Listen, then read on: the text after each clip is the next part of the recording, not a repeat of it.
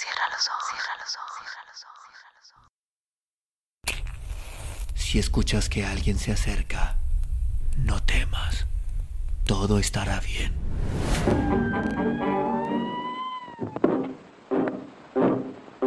Oh, I'm going down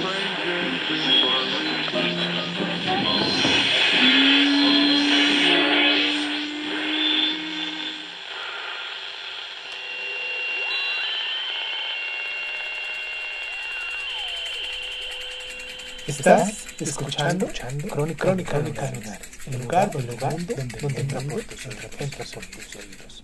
Bienvenido. Un saludo afectuoso. Miguel Galindo.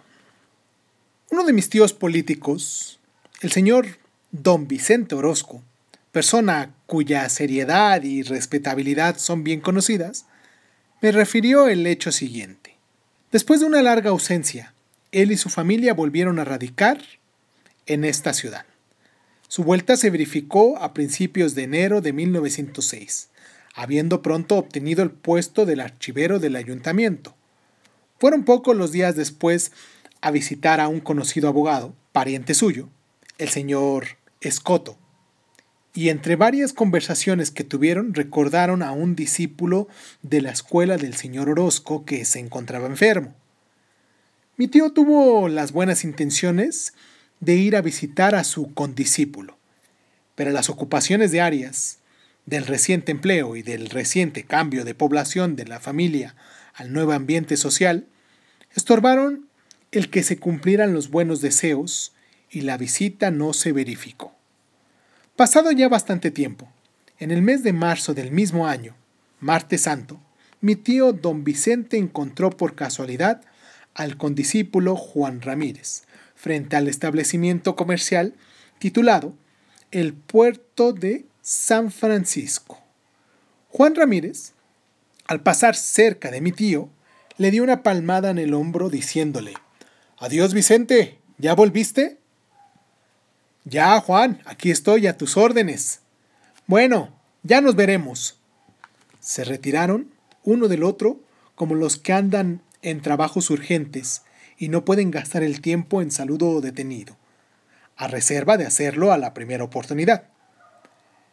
Este se presentó el jueves siguiente, jueves santo.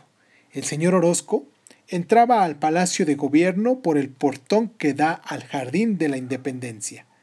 En aquel tiempo, la alcaldía tenía puesta hacia el pasillo y al entrar al palacio don Vicente encontró en la alcaldía a su condiscípulo Juan Ramírez, quien al verlo salió al pasillo. En este se saludaron con el afecto de buenos y viejos amigos. Se abrazaron y platicaron por espacio de diez minutos, más o menos. Y como tales pláticas se alargan indefinidamente de ordinario, y don Vicente deseaba seguir platicando con su condiscípulo, dijo a éste, Si me esperas un momento, te regalo un vaso de cerveza. Nomás voy a la oficina a un asunto y luego vuelvo. Sí, le contestó Juan. El señor Orozco fue a las oficinas del ayuntamiento y volvió pronto, pero con la pena vio que su amigo no lo había esperado, pues ya no se lo encontró.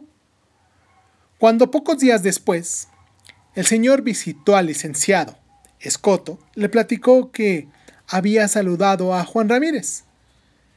No puede ser, le replicó el licenciado, porque Juan Ramírez hace más de dos meses que murió. Es que no pude haberme equivocado, insistió el señor Orozco. A lo cual volvió a contestar Escoto. Ni yo me puedo equivocar, pues el día 10 de enero acompañamos al panteón el cadáver de nuestro amigo Juan Ramírez. Y todo fue verdad. Los fantasmas de Colima.